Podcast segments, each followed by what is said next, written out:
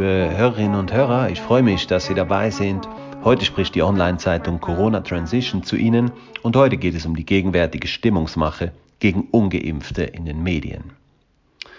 Die Erzeugung von Angst ist ein Herrschaftsinstrument, das seit Jahrtausenden zum Werkzeug der Regierenden gehört.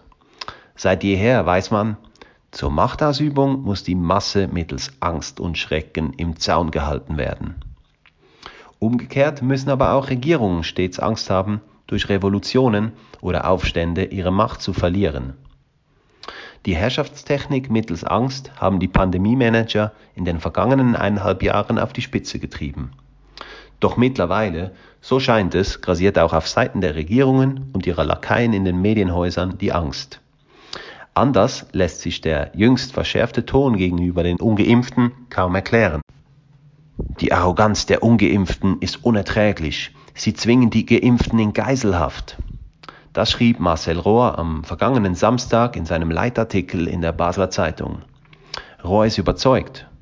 Ungeimpfte bedrohen ganze Berufszweige. Er fordert einen Impfzwang für Lehrer und Pflegepersonal. Gleiches schwebt auch Denis von Burg vor, der in der Sonntagszeitung einen regelrechten Hetzartikel gegen Nichtgeimpfte verfasste. Von Burg nimmt Bundesrat Alain Berset in die Pflicht. Er verlangt ein härteres Vorgehen gegen sogenannte Impfgegner und Trödler. Denn sie sind in den Augen des Tamedia-Journalisten das wirkliche Problem, weil sie andere gefährden und damit eine vierte Welle in Kauf nehmen.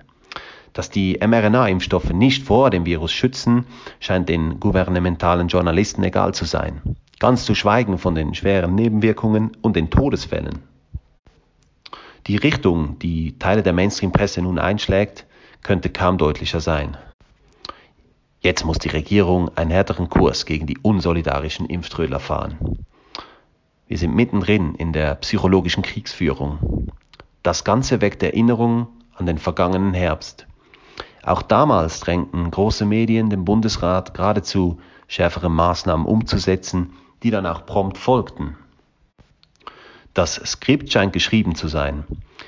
Doch ganz so einfach wie vergangenen Winter dürfte es für die Schweizer Regierung diesmal nicht mehr werden. Denn die Bevölkerung hält diesmal noch einen entscheidenden Trumpf in der Hand. Das zweite Referendum gegen das Covid-19-Gesetz Ende November das die Impfapartheid-Fantasien der Pandemiemanager und der Hofberichterstatter ein für allemal beenden könnte.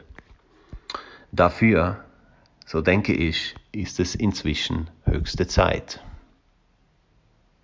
Das war ein Beitrag von Raphael Lutz von der Corona Transition.